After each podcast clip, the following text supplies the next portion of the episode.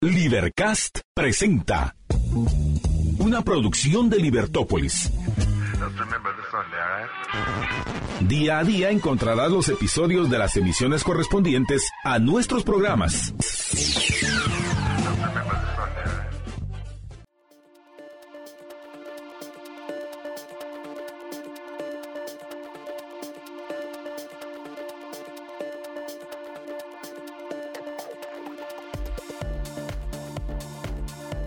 libertópolis.com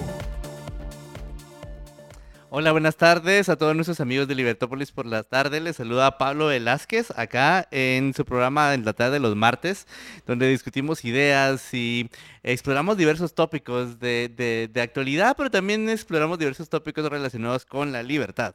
Y hoy, en el programa que tenemos preparado para ustedes, tenemos una invitada muy especial, como los invitados que siempre nos acompañan acá en esta, en esta cabina. Tenemos a Carmen Rodríguez, que es eh, directora de formación continua en la UFM.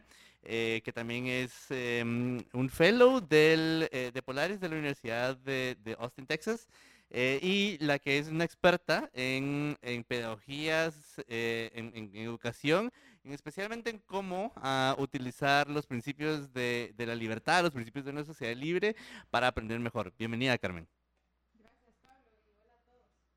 Buenísimo, Carmen. Pues hoy tenemos un, programa preparado para, para nuestros oyentes, donde queremos explorar la relación entre educación y libertad. Em, yo creo que todo, todo el mundo siempre, siempre hemos dicho que la educación es importante, que, que, es importante aprender, que es importante ir a la escuela, ir al colegio, ir a la universidad, etc.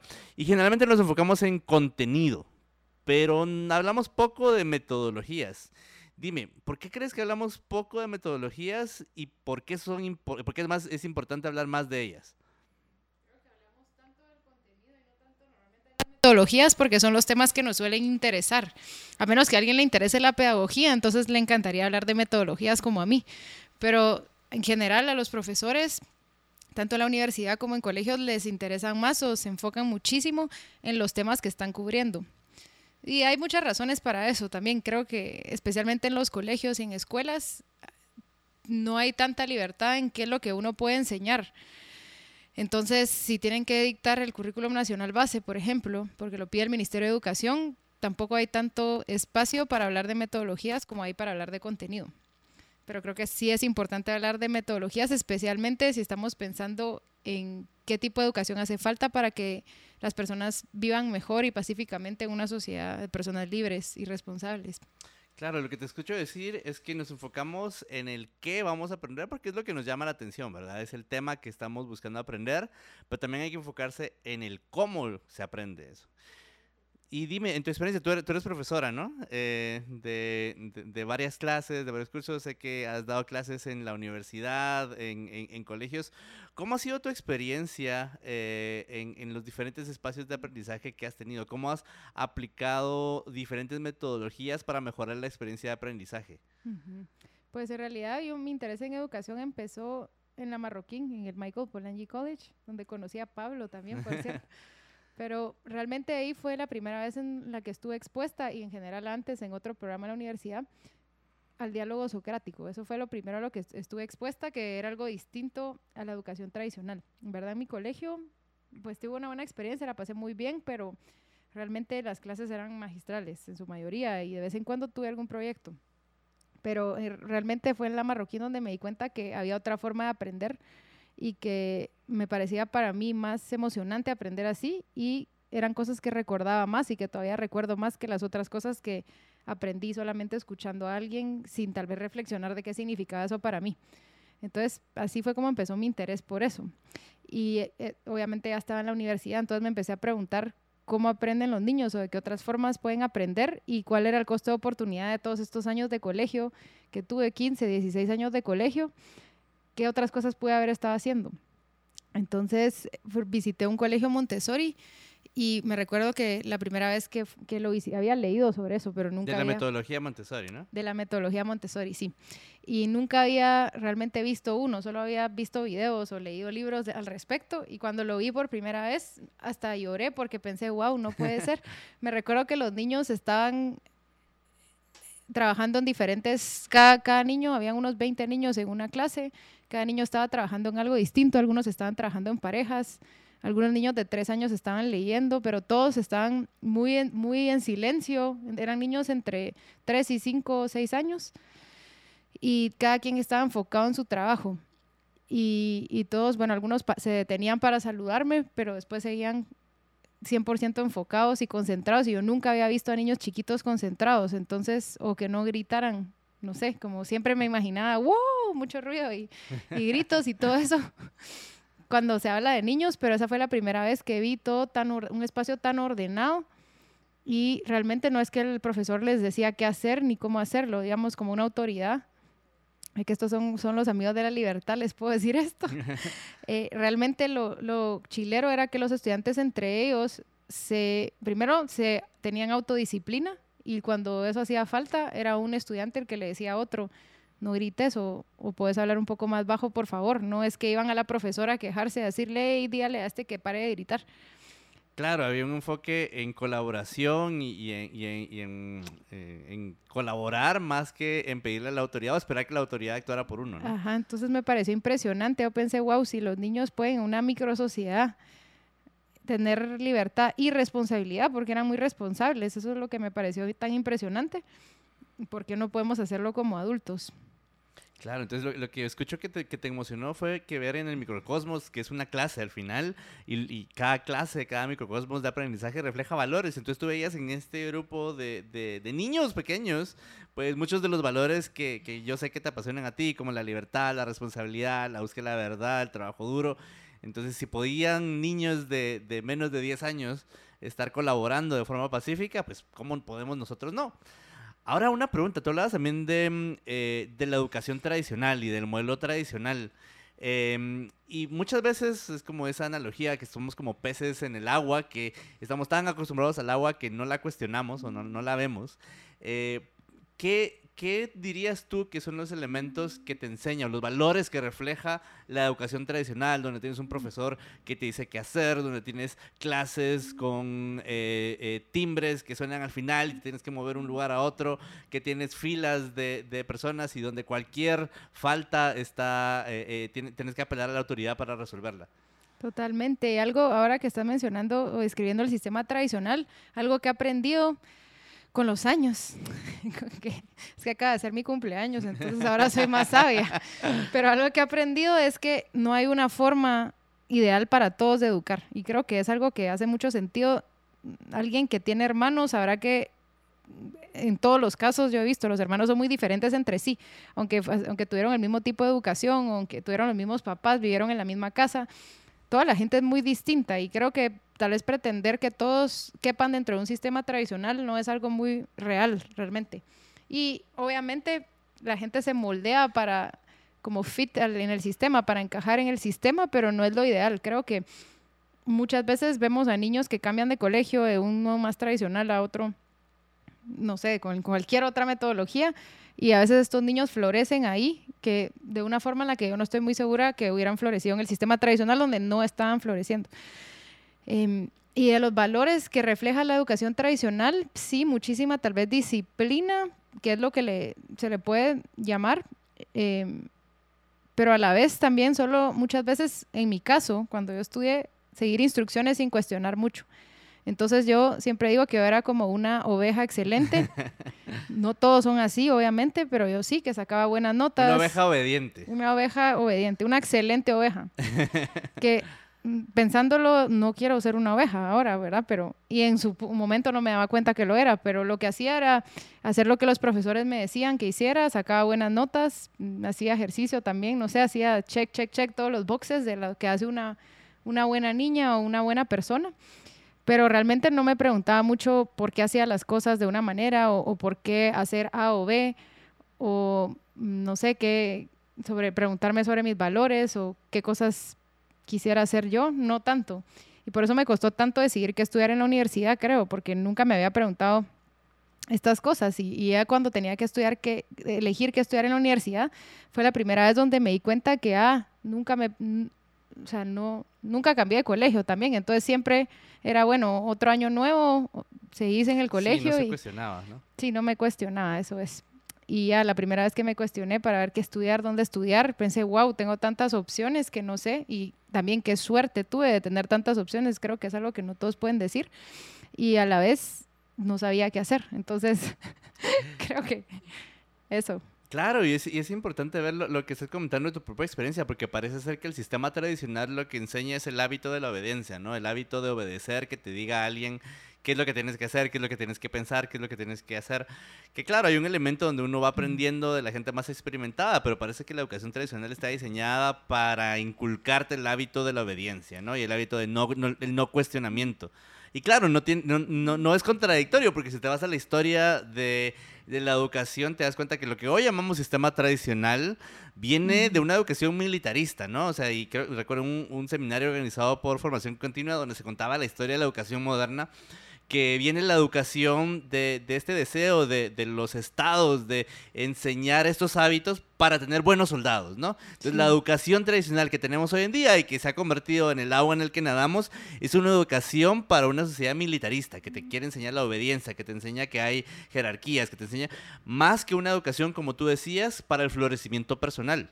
Y es interesante porque eh, siempre hemos aprendido, desde que estamos en las cavernas como seres humanos hemos buscado métodos de aprendizaje y, el y la, la, educación tradicional la verdad es que es, una, es un fenómeno muy moderno, ¿no?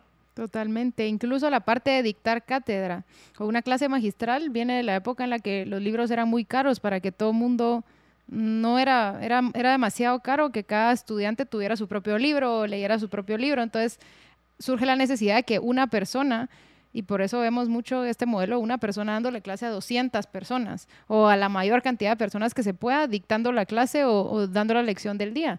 Y también muchas veces antes había también programas en la radio, donde, y todavía los hay, donde la gente puede estudiar y aprender, pero era más otra forma de diseminar la información, porque los libros en su momento no eran tan... Eh, tan baratos, tan sí, accesibles. tan baratos o accesibles como ahora.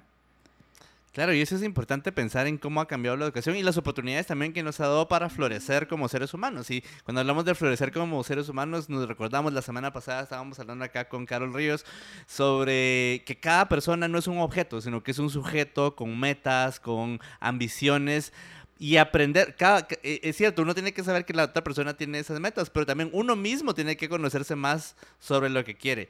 Y el proceso de aprendizaje o ese espacio que tenemos para aprender, que son las escuelas, las universidades, debería favorecernos esto, ya que el acceder al contenido ya no es el problema, entonces ahora las universidades, las escuelas deberían ayudarnos a conseguir esto, ¿no? Sí, algo que tal vez es de sobrepensar y es muy importante pensar es cuál es el costo de oportunidad, cuál es el costo de oportunidad de tener una educación tradicional, porque cuáles son estas otras formas en las que podríamos estar aprendiendo, que yo tal vez en su momento pensaba, ok, quiero saber cómo, de qué otras maneras los niños aprenden, además de la educación tradicional pero también los adultos, de qué otras formas podemos aprender que sea más eficiente, que aprendamos más rápido, que lo disfrutemos más, o que aprendamos valores o, soft skills, habilidades, cuáles son otras maneras y otras formas en las que tal vez es más eficiente o, más divertido o más propicio para aprender esas cosas.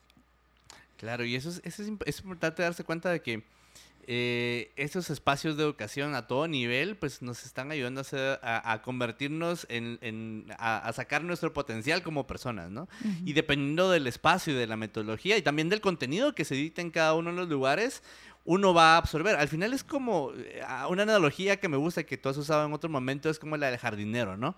Sí. Entonces, si eh, uno, uno como jardinero, como profesor, lo mejor que puede hacer es dar el mejor abono, dar el mejor cuidado, pero al final eh, el, la, la, la, semilla, que es uno mismo, que es el estudiante eh, en sí mismo, tiene que aprender a florecer, ¿no? Totalmente, al final todo termina con responsabilidad individual y la educación no es una excepción.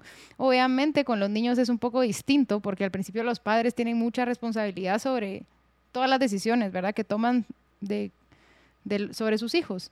Pero en la universidad es muy claro de que ya las personas son agentes completamente independientes y las decisiones que tomen repercuten a su vida. Y las decisiones que tomen sobre qué aprender, cómo aprender y si quieren aprender o no. Y algo que tal vez es importante mencionar también es que así como hay mercados formales e informales, también hay educación formal y educación informal o, o no tradicional o no sé cómo llamarle. Pero por ejemplo, tener aprendices o, aprender viendo a alguien, no, no es que para aprender alguien tiene que ir a la universidad, como usted decía.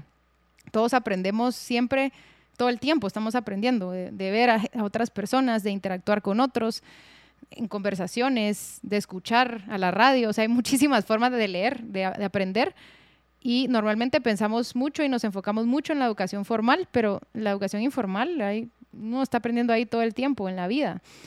Y, y, el modelo de aprendices, por ejemplo, es un modelo muy interesante que lleva años. Ahorita estoy viendo aquí una, una escultura de Walter Peter por ejemplo, si quiero aprender sobre escultura, probablemente una buena forma sería tratar de ser aprendiz de él o de alguien que lo haga muy bien, si es que me aceptaran, si tuviera algo de talento, pero como no, no creo que tengo mucho talento artístico. No sé si me aceptarían, pero bueno, eso es otra forma en la que, que la gente ha aprendido por años también. Claro, y, yo creo que lo que mencionas tiene, mucho que ver también con aprender los valores principales de una sociedad libre, ¿no? O sea, cuando vivimos en una sociedad en, la que el principio rector es la libertad, pues aprendemos que no se, no se usa la fuerza, no, no se inicia la fuerza. Eh, y para eso lo que requieres, si quieres ah, que, que, los demás colaboren contigo, es convencerlos, ¿no? Es aprender a argumentar bien, pero también, también a ser crítico, a criticarse a uno mismo y a criticar a los otros. Bueno, y después del corte, eh, que, que, nos vamos a dar a un pequeño corte, eh, me gustaría preguntarte sobre eh, consejos para, para bueno, ya sea para padres que quieren enseñar a sus hijos a ser personas libres, a que, quieren enseñar a sus hijos a pensar críticamente y a florecer como seres humanos, y también después consejos para nosotros, los que ya, ya hemos dejado la, etapa de niños, algunos no tanto, eh, que hemos dejado la etapa de niños atrás y que queremos ser eh, personas que aprenden toda la vida. ¿Qué, qué consejo nos das?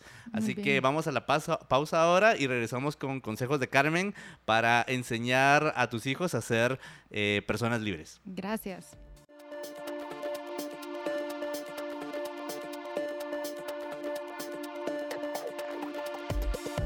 Libertópolis.com Hola, buenas tardes a todos nuestros amigos de Libertópolis por la tarde. Les saluda Pablo Velázquez acá en, su programa de los martes eh, por la tarde. Recordándoles que pueden seguirnos en Libertópolis en las redes sociales em, y, donde pueden encontrar toda la información sobre lo que estamos compartiendo en redes, lo que está pasando en nuestros clubes, los temas que vamos a tratar. Y recuerden que pueden buscarnos en Facebook, en YouTube, en Twitter, en Instagram, TikTok, Spotify y hasta en Twitch. Em, síguenos y así no te pierdes el contenido que estaremos compartiendo en cada red social y con la que te mantendrás al día para, como estamos viendo con Carmen, aprender a vivir en una sociedad libre. Y bueno, eh, antes del corte estábamos acá compartiendo con nuestra invitada de hoy, Carmen Rodríguez, que es una experta, ha estudiado bastante el tema de cómo las metodologías importan y cómo las metodologías pueden ayudarnos a aprender a vivir en una sociedad libre. Antes de irnos al corte, em, pues dejé a Carmen aquí con una pregunta. Y la pregunta es para dos lados, porque son, creo que, áreas diferentes de la educación. Una, eh, como padres, cuando tenemos hijos y tenemos esa responsabilidad de, crear a un ser humano, tremenda responsabilidad. Y después ya para los que, eh, a, nivel individual, cómo podemos aprender eh, a aprender y cómo podemos aprender a vivir en una sociedad libre. Así que Carmen, te, te dejo a ti la pregunta, o sea, ¿cómo, ¿Y qué es necesario para, aprender a vivir en una sociedad libre? Totalmente, gracias Pablo. Tal vez primero preguntarnos qué valores hacen falta o qué, cuáles son algunos valores que son clave para, para aprender a vivir en una sociedad de personas libres y responsables. Y uno de ellos es pensamiento crítico, que siempre hablamos de eso, pensar por uno mismo y tener argumentos de por qué uno piensa de una manera o de otra. También la independencia, el autocontrol, Obviamente no, no puedo hacer lo que quiera siempre, o, sí, pero tendría consecuencias y tendría que ser responsable. Responsabilidad es otro de ellos. Tener iniciativa, poder que salga de mí hacer ciertas cosas o, pensar y decidir en qué cosas quiero hacer. Poder cuestionar, poder cuestionar a la autoridad, poder cuestionar de manera respetuosa a, todas las personas o a, sí, a las ideas especialmente. Tener disciplina también creo que hace falta eh, no necesariamente hacer las cosas como un ciego sin saber a dónde ir, pero sí sabiendo por qué o teniendo una meta, tener la disciplina para poder perseguirla y también para ponerse metas. Entonces creo que esas son algunas de las cosas. Hay más, obviamente, que, idealmente quisiéramos forjar. Eh, la curiosidad también es algo muy valioso. que es natural, creo, en todos. Y luego cosas que pueden hacer los padres, tal vez para para esto y yo no tengo hijos, ese es mi disclaimer. yo, sé que, yo sé que no tienes hijos, pero sé que has tomado varios cursos de, de parenting. Sí, trabajé en un colegio varios años y también he estado muy interesada, he leído mucho del tema. De hecho, es algo chistoso de que cuando estaba en la U me metí a unos cursos, estaba viviendo en Austin, en Texas, y fui a unos cursos que se llamaban Any Baby Can, y era para bebés de educación de niños. Y todos los que iban ahí me preguntaban, ¿tú tenés hijos? Porque yo tenía como 19 o 20, no sé, y me, yo decía, no, no tengo hijos. Y luego me empezaban a preguntar, bueno, pero entonces tú cometiste un crimen o, estabas manejando borracha o, por qué estás aquí. y yo no entendía por qué me preguntaban eso, pero luego vi que a las personas cuando los encontraban manejando o conduciendo después de con tragos encima, una de las opciones era que fueran a tomar este curso para no acercárselo y para que no marcaran su... El community service de... Totalmente. Entonces pensaban que yo estaba ahí por eso, pero no, solo estaba ahí bueno, por diversión. Lo, lo, importante es que has, explorado el tema y, y, bueno, ahorita nos ofreces la, la, voz de la razón. Veremos en un par de años que nos ofrezcas la voz de la experiencia. Totalmente. Creo que es muy diferente y de verdad miro mucho a los papás. Es una gran tarea. Eh, no solo porque es muy importante, pero también porque requiere muchísima paciencia, amor, dedicación, etcétera. Entonces es algo que admiro mucho y bueno, de, recomendaciones de cosas que, que, pueden hacer. Algo que recomienda no soy yo, sino que es esto es de Jeff Sandefer, que fue el que empezó el Acton MBA y el Acton Academy, si han escuchado estos programas. Eh, él tiene esta regla de que no responde a preguntas de sus hijos. Entonces solo le responde con preguntas. ¿Cómo, ¿Cómo no vas a responder preguntas a tus hijos? Depende de las preguntas, obviamente, pero en general no suele responder mucho. Y lo que él busca con eso es que ellos traten de de descubrir sus de encontrar sus propias respuestas. Entonces, algo muy típico y, y, una de mis amigas, su hermanita vivía con ella, yo veía que siempre le estaba preguntando qué significa tal palabra, qué significa esta palabra.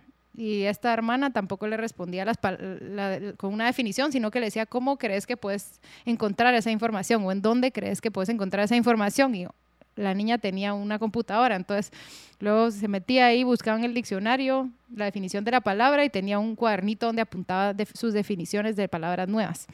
Claro, entonces estaba enseñando la, lección opuesta a la dependencia de la autoridad, estaba enseñando cómo piensa por ti mismo y trata de encontrar tu propia respuesta, ¿no? Sí, totalmente. Y otra cosa que es una recomendación también para los profesores y, y, padres cuando están leyendo algo, es muy común que los estudiantes, un texto, los estudiantes preguntan qué significa eso, porfa, dígame y a uno le dan ganas de hablar de lo que le gusta, de contar mi interpretación del texto, pero muchas veces son textos que, por ejemplo, si es de filosofía, estamos leyendo Platón o Aristóteles, esos son textos que la gente ha estudiado por siglos y que hay distintas tesis e interpretaciones del tema. No es que sea yo relativista para nada, ni mucho menos, pero sí es importante que la gente pueda racionar y razonar y poder justificar su pensamiento de por qué cree que, o sea, qué, qué evidencia en el texto que te indica algo que te ayuda a entender lo que acabas de leer que no entiendes, por ejemplo.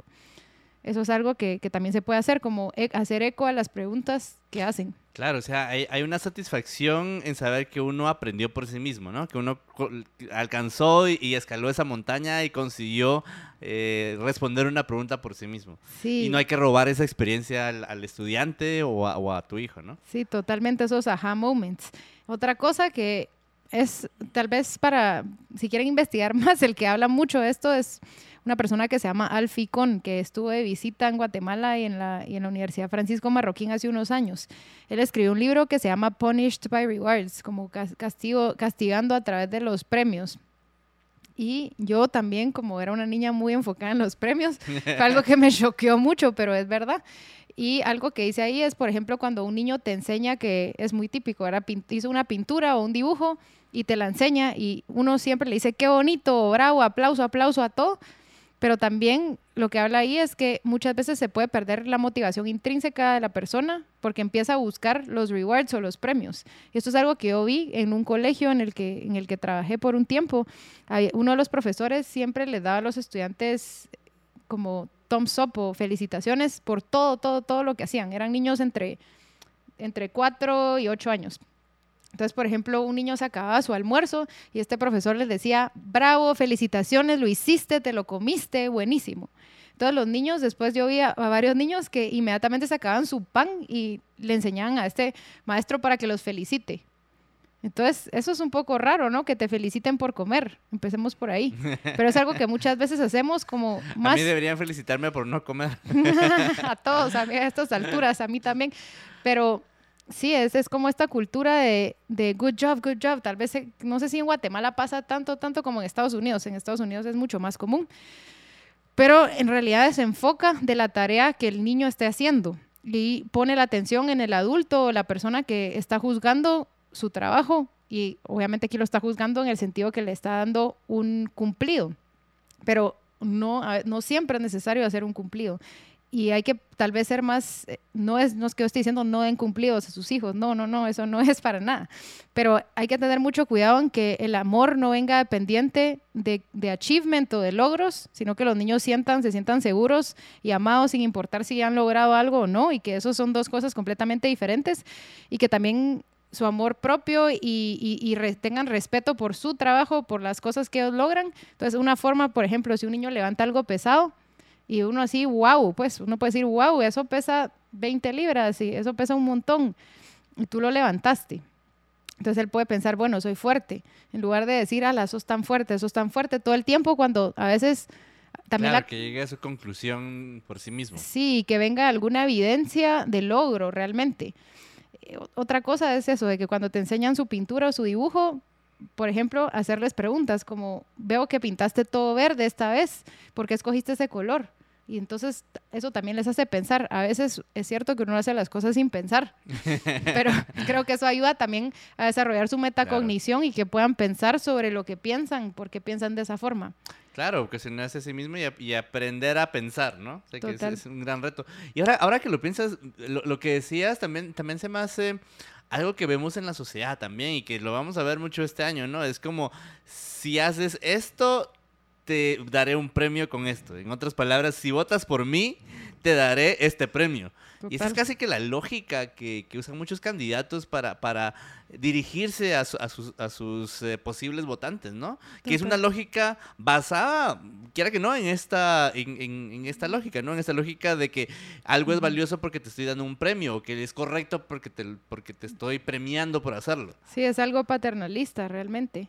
Y no sé, también otra cosa polémica pensando sobre la educación y ahorita me lo recordó con esto, es la repetición y la importancia de la repetición para recordar. En inglés se llama recall y es este proceso que hacemos de tratar de recordar. Así si, leí algo, cierro los ojos y lo trato de explicar a alguien. O, ahora le trato de explicar algo, estoy haciendo recall de cosas que he aprendido antes. Y eso es lo que ayuda para reforzar el aprendizaje. Entonces, si algo es repetitivamente hecho, como en este caso, la gente sí está acostumbrada tal vez a un sistema más paternalista o que alguien más resuelva mis problemas o me diga qué hacer, o que incluso que alguien más me diga bien hecho, bien hecho, votaste por mí, te doy esto. Claro. Eh, eso es algo que, que, es un patrón realmente que he repetido a través de los años en, muchas, en muchos casos y es algo con lo que hay que tener mucho cuidado. Y yo he visto a muchos niños que no otra vez no son míos, pero de otros padres, y todos tienen personalidades distintas. Y algunas veces he escuchado a gente decir, es que este niño hace falta que le digan qué hacer todo el tiempo. Hay algunos niños que son más, no sé si usan la palabra dócil, pero otro, es, es, a eso es a lo que se refieren. Yo creo que con esos niños especialmente es donde es más importante reforzar su independencia y ayudarlos a tomar decisiones, porque al final cuando sean adultos van a tener que tomar esas decisiones y si no los hacen ellos, alguien más los va a hacer por ellos. Y algunas veces alguien toma decisiones por mí. Tal vez usted me dice, después vamos a cenar y yo le digo, usted escoja, yo no quiero pensar a dónde quiero ir a cenar. Y eso está bien, pero que conscientemente sé que estoy tomando esta decisión de que alguien más decida. Y, creo que, con estas personas que tal vez tienen esta personalidad más dócil, es importante ayudarles a ellos a, estar conscientes de cómo toman decisiones y ayudarles a ellos a ver que ellos también pueden tomar sus propias decisiones. Y cuando lo hacen, notarlo, tomaste esa decisión, esto pasó.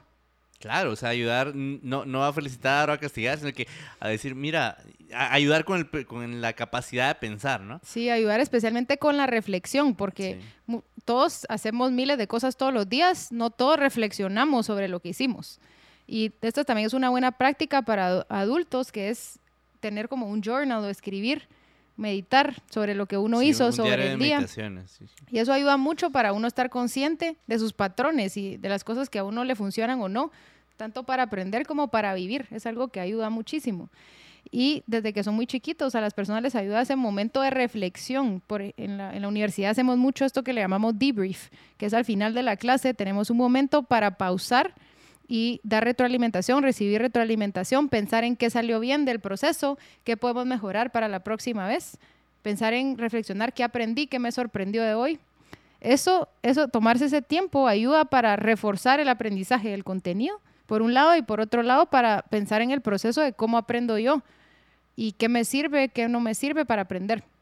Claro, y lo que veo en, todo lo que estás diciendo es como mucha reflexión sobre yo como individuo, como, como, como un ser pensante que tiene la capacidad y tiene el regalo de la libertad, ¿no? O sea, al final tienes la, la elección. O sea, si te, si te acostumbras a la dependencia, vas perdiendo la libertad. Y eso me recuerda a un, un, eh, artículo escrito por James Buchanan, que fue Nobel de Economía, que se llama eh, Afraid to be Free, Dependency as, de- as Desideratum, que, que en español es El miedo a ser libre, la dependencia como algo que yo escojo.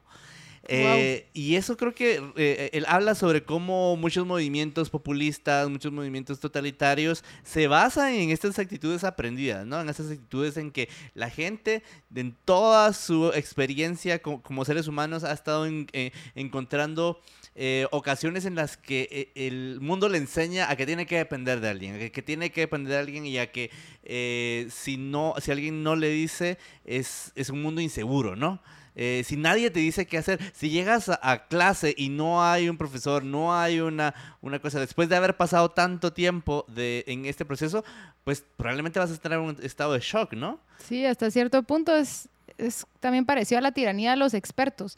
Y algo en lo que lo veo mucho y lo hacemos mucho es con médicos, por ejemplo. Incluso a muchos médicos les molesta cuando uno les hace preguntas de qué es lo que tengo, por qué, por qué me está dedicando- dejando esta medicina. Y muchas veces me ha pasado, por ejemplo, una vez tuve una alergia que al final supe que era por resequedad en la piel, pero la cosa es que tenía picazón y me salían ronchas, no sabía por qué.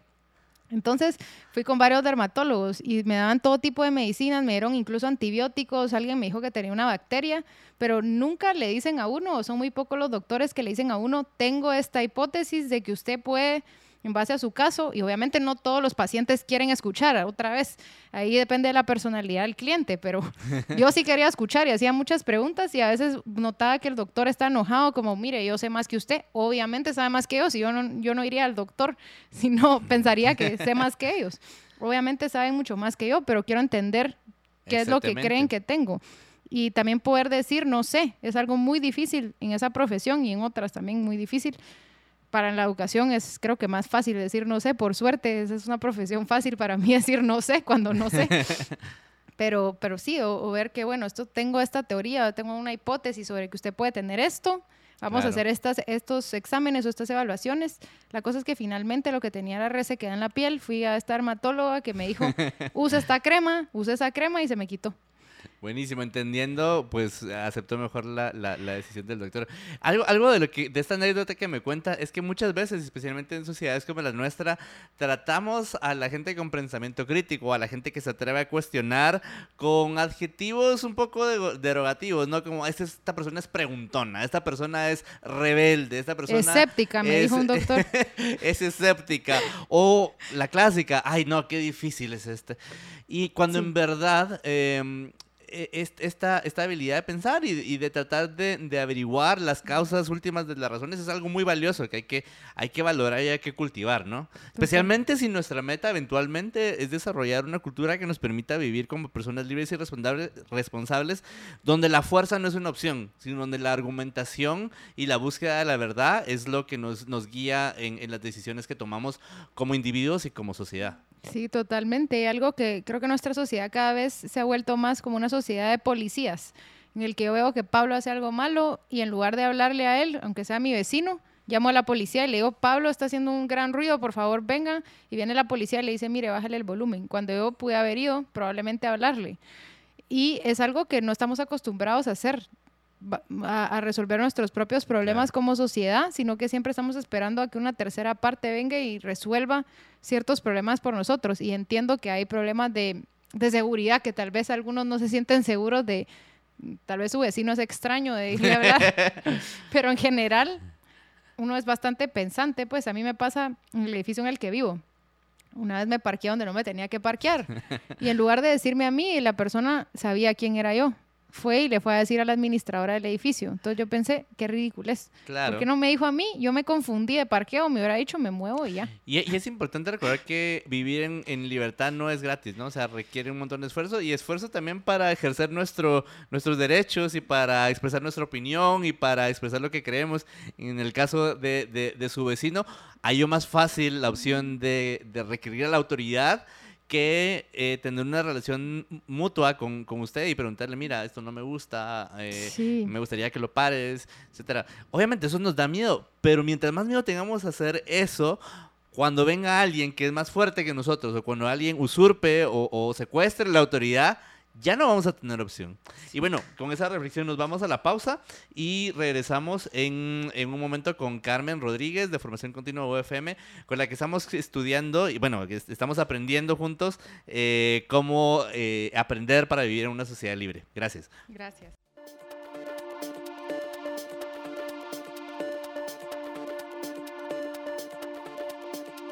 libertópolis.com Buenas tardes a todos nuestros radioescuchas. Muchas gracias por confiar en nosotros para acompañarles esta tarde de martes. Estamos acá con Carmen Rodríguez de Formación Continua UFM, eh, con la que estamos hablando de el, em, cómo aprender a vivir en una sociedad libre, la, educación y la sociedad libre. Ya hemos hablado un poquito de la educación tradicional versus nuevos métodos de, educación, la importancia de la metodología, cómo la educación tradicional eh, fue un sistema relativamente reciente diseñado para enseñar obediencia y no es necesariamente diseñado para, mm, eh, para que las personas florezcan. Y es cierto, incluso en los desiertos más áridos hay, eh, hay flores que, que, que nos, nos, alegran el día, pero imagínense si eso no fuera la excepción, si el sistema de educación no fuera algo que cada día dijéramos, ay no, tengo que ir a la escuela, sino que fuera algo que dijéramos, wow, quiero ir a la escuela porque estoy sintiéndome bien, estoy pasándola bien y me siento que estoy creciendo. Y, antes hablamos de consejos para padres, eh, sabemos aquí que Carmen nos está hablando desde la voz de la razón, cómo enseñar y cómo hacer que nuestros hijos aprendan a esos valores que mencionaba Carmen, que después nos puede recordar cuáles son. Eh, que son importantes para vivir en, en, una sociedad donde no se usa la fuerza, sino que se usa eh, el convencimiento y la colaboración para alcanzar los fines. Y ahora ya que estamos en, el último segmento, mi pregunta para Carmen es... Eh, ¿Cómo ya, los que ya hemos dejado de las épocas escolares detrás, ¿Cómo podemos aprender a, vivir en una sociedad libre? ¿Cómo podemos mejorar nuestra capacidad de pensar? ¿Cómo podemos mejorar nuestra capacidad de confiar en nosotros mismos? ¿Y cómo podemos atrevernos a, florecer más con nosotros mismos independientemente de lo que digan los demás? Gracias, Pablo. Hoy justamente estaba leyendo la apología de Platón o Sócrates, como lo querramos ver, y hay una frase que dice Sócrates ahí, que una vida sin examinar no merece la pena vivirla. Y en realidad me quedé pensando mucho sobre este tema por el resto del día. Tal vez un poco demasiado. Bueno, disclaimer, ese es el efecto que tiene la, la, educación.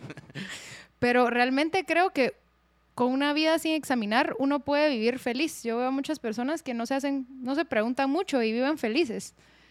Y tal vez son unas buenas personas, pero creo que es más por casualidad que por, por ser activamente tratar de vivir una buena vida, de ser una buena persona.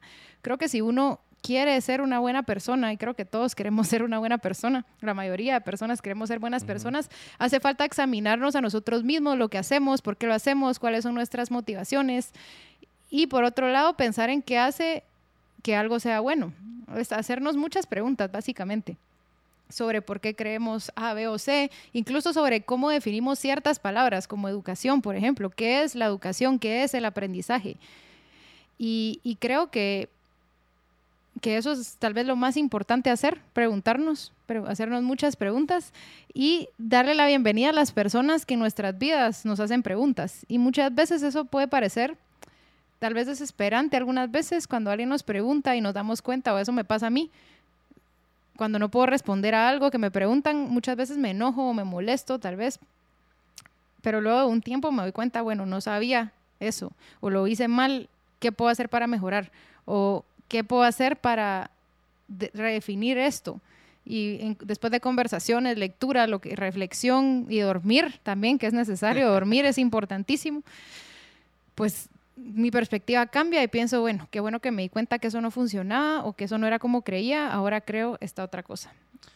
Claro, lo que, lo que te escucho decir es que hay que invitar hay que invitarnos a nosotros mismos a cuestionarnos y a otra gente también, tener diálogos, tener conversaciones en las cuales eh, se nos cuestione tanto. Y entender que es un proceso difícil, ¿no? O sea, hemos hablado en este programa y en los espacios que tenemos los martes que, que la libertad no es gratis y, y, obviamente en este momento estamos hablando de un esfuerzo específico, ¿verdad? Es un esfuerzo específico que probablemente te va a sentir incómodo decir no sé o decir estoy equivocado o no pero en ese esfuerzo de enfrentarte a una opinión opuesta, de enfrentarte a algo en lo que te cuestiona, está el crecimiento personal, ¿no? Eso es lo que te escucho. Totalmente, y que el aprendizaje no es fácil ni, ni gratis. es muy difícil, es difícil aprender. Y muchas veces lo disfrutamos y estamos felices en el proceso. Y qué bueno cuando eso pasa, pero en otras ocasiones uno está frustrado porque estoy leyendo esto, no entiendo nada Estoy frustrado porque leí, creí que entendí y luego hablando con alguien me di cuenta que lo entendí mal. Eso pasa muchísimo. Y, y, es a veces tan frustrante que a mí a veces hasta ganas de llorar me han dado por un asunto de esos. Pero bueno, así es como uno aprende, también cometiendo errores. Bueno, y yo creo que también uno tiene que atreverse a hacer las preguntas y hacer el esfuerzo de responderlas. Yo creo que es algo que de nuevo, y yo creo que todo este año hasta que sean las elecciones voy a estar recordando, es algo importante porque tú hablas de libros, pero también cuando hablamos de los problemas de Guatemala, o sea, ¿por qué Guatemala es pobre? ¿Por qué hay corrupción? ¿Por qué a veces decimos, ay, no, es que el experto me dice que la razón es esta, o el experto me dice que la razón es aquella, lo que hablabas antes de la tiranía de los expertos. Y eso es cómodo, porque ya no tengo que hacer trabajo, puedo continuar viendo Emily in Paris en, Netflix, eh, o puedo seguir viendo Instagram, o puedo seguir viendo un video en, en Internet, ya no tengo que pensar. Pero ¿qué tal si la persona que está respondiendo esa pregunta por mí tiene otra agenda? Sí, y obviamente hay división de trabajo y especialización, pero una de las cosas que hacemos como adultos es, y es parte de formar criterio, es pensar en qué fuentes confío, en qué personas confío, por qué. ¿Y por qué? Poder responder por qué prefiero fuente A a fuente B. O, o, verificar entre muchas fuentes para poder formar mi propio criterio sobre algo cuando todavía no lo tengo muy formado. Creo que eso es muy importante también. Buenísimo. Y, yo creo que hemos estado hablando toda, toda esta hora sobre la importancia de la metodología, la importancia del proceso. Pero yo tengo una pregunta para ti. ¿Por qué, si después de una, una, una corta discusión nos podemos dar cuenta que para vivir en una sociedad pacífica tenemos que aprender esto y que es difícil, ¿por qué hay tanto enfoque de las instituciones educativas? Bueno, y no todas, porque hay, hay, excepciones, pero ¿por qué hay tanto enfoque de las instituciones educativas en enfocarse meramente en contenido, meramente en decirle a los estudiantes, lean esto, es la respuesta al examen, multiple choice, etcétera? ¿Y por qué hay tan poco esfuerzo en, en, en la metodología, en, en el proceso? Totalmente. Por un lado es lo que conocemos y es muy difícil cambiar es como individuo es difícil cambiar, como institución todavía más. o sea, como grupo de individuos que son una institución es todavía más difícil cambiar. Y lo que conocemos muchas veces es, bueno, yo, yo estudié en un colegio donde tenía clases magistrales, tenía exámenes, tenía notas, el contenido es lo que más empuja o lo más importante, aunque muchas veces también los colegios hacen énfasis en valores y me parece importante. claro, pero los valores no los puedes aprender porque te los digan, ¿no? o sea, para aprender un valor hay que vivirlo. Esa es la diferencia y que muchas veces los valores son hábitos que formamos con la práctica. Si no tenemos la oportunidad de practicar, por ejemplo, para ser responsable, para, poder aprender a ser responsable, tengo que tomar ciertas decisiones y, poder atenderme a las consecuencias. Si nunca he hecho eso, realmente es muy difícil que yo sea responsable. Tal vez alguien nació más responsable que el otro o por un milagro, literalmente, es más responsable, pero generalmente lo que la mayoría hacemos es aprendemos practicando las cosas. Y bueno, yo porque creo que, hay tanto énfasis en eso, sí, por lo que es lo que conocemos, es el hábito que hemos formado de, pensar así y tal vez no cuestionar tanto cómo se puede mejorar, por qué es así, cómo lo podemos cambiar, qué haríamos diferente. Es muy difícil. Claro, y eso es importante, acabas de decir algo muy importante y es que aprendemos las cosas practicando. Entonces, si queremos aprender a ser libres, qué mejor que nuestras escuelas, nuestras universidades, nuestros espacios de aprendizaje sean espacios donde puedas aprender a ser libre y donde el riesgo de hacerlo no sea tan alto, porque al final en el, en el mundo, en el, en, el, gran orden de las cosas, somos libres, afortunadamente, es un gran regalo que tenemos en nuestras vidas, pero el costo del riesgo es más alto, ¿no? El costo de equivocarte, el costo de, de, dar una opinión que está equivocada, el costo de enfrentarte a opiniones que no son las tuyas, son más difíciles. Entonces, ¿por qué no crear un sistema de educación? que donde sea mm, eh, permitido experimentar en la libertad y donde puedas ir aprendiendo tanto examinándote a ti como examinando tus acciones con los demás, eh, las consecuencias de tus acciones, ¿no? Totalmente, algo muy importante siempre es el respeto, respetar al individuo, respetar a, como me preguntó al principio, desde el niño, respetar al niño y su proceso, respetar sus ideas, como respetar también a todos los, al vecino que, que le fue a quejar a la administradora o la vecina. respetar a toda la gente, realmente y, confiar en que la gente puede aprender y que la gente es racional. Yo creo la mayoría de la gente con la que interactuamos del día a día tiene la capacidad de pensar, de racionalizar, de racionar, de aprender. Y, yo creo que es algo que celebrar también en la humanidad. Y una pregunta, ¿qué, qué hacer em, con, las personas que ya se han convertido en dependientes de que les, de, que les digan qué pensar? ¿Hay, hay solución? O? Sí, que, que aprendan a pensar o vayan aprendiendo poco a poco, ¿no? Claro. Aunque eso de poco a poco me suena horrible, ahora que lo digo. que aprendan a pensar, punto. Que aprendan a pensar poco a poco, decían los esclavistas, la gente que tenía esclavos que decía, no, no los podemos dejar libres porque ellos nunca han tomado decisiones, pobrecitos. Pero realmente todos tomamos decisiones. Tal vez no estamos muy conscientes de cómo, por qué, o no somos muy, metacognitivos, pero todos tomamos, todos tomamos decisiones todo el tiempo. Es solo de volverse más consciente de eso y creo que podemos ayudar a que la gente se vuelva más consciente, perdón, de las decisiones que toma, haciéndoles preguntas también, como veo que hiciste eso, ¿por qué lo hiciste? O obviamente a veces si mi mamá me dice, veo que hiciste tal cosa, ¿por qué? Tal vez me sentiría atacada y eso es un problema mío. Pero generalmente cuando uno le pregunta algo a alguien o, cuando uno está en una posición tal vez de ser mentor de alguien y uno pregunta, la, gente lo toma bien normalmente, ¿no? y también esto te enseña que hay que ser más resiliente en uno mismo y confiar más en uno y tener más confianza en eso, aun cuando parezca que te están atacando, tal vez lo que quieren hacer es ayudarte con las preguntas. Seguramente quieren ayudarme. Yo lo veo como que me están atacando a veces. Em, y hay, hay, una, hay una lectura que tú, tú has comentado bastante, que es la de Self-Reliance de, Ralph Waldo Emerson. Em, lo comentábamos antes y sé que es una de tus lecturas favoritas. ¿Por qué, ¿Por qué te importa tanto esa lectura? Me importa porque al final todos somos responsables y dependemos de lo que nosotros pensamos y esa es nuestra última responsabilidad en la vida. Y sí, creo que no importa tanto qué piensa otra gente o hacer las cosas por uno mismo, por... Claro, al final, y, también hoy lo veían en, clase, como dice eh, Descartes en su discurso del método, eh, al final de lo, que, de lo único que podemos estar en control es de nuestros pensamientos. Entonces lo mejor que podemos hacer es aprender a pensar bien. Sí, está bien también aceptar. En, en Emerson habla mucho de cuando nos equivocamos, ¿qué hacemos? Y probablemente ayer, tal vez no tan exagerado como ayer, pero tal vez hace cinco años tenía cierto criterio, ciertas ideas de un tema y ahora he leído más, he hablado con más gente, he visto otras cosas y tal vez ahora cambió. Y, no estamos tan acostumbrados a que las personas cambien su, su opinión sobre algo, lo vemos como una inconsistencia, pero al final es parte de aprender, es cambiar. Entonces, no ver como inconsistencia, sino tratar de entender por qué la otra persona ahora piensa distinto. ¿Qué podemos aprender de eso?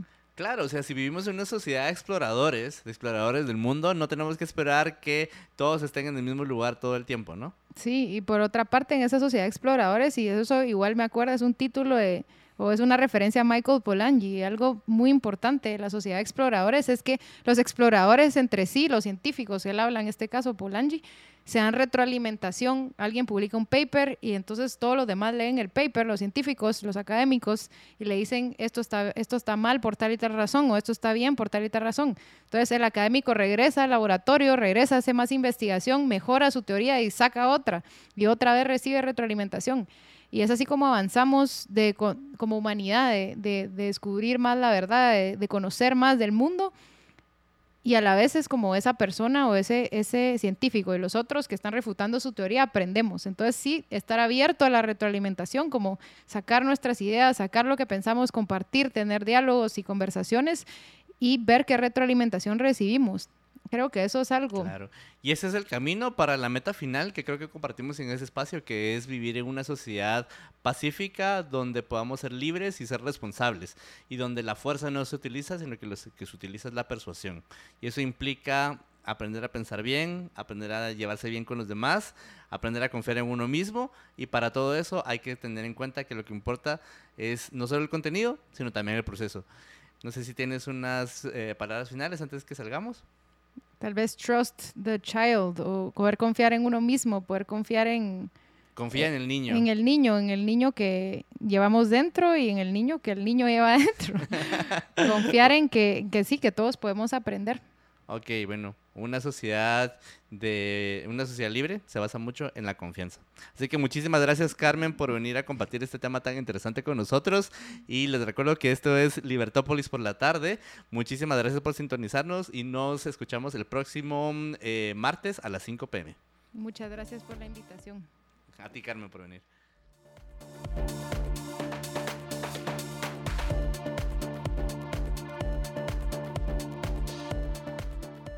Libercast presentó una producción de Libertópolis. Recuerda suscribirte y dejarnos cinco estrellas para que continuemos trabajando en producir más podcasts de tu interés. Libertópolis.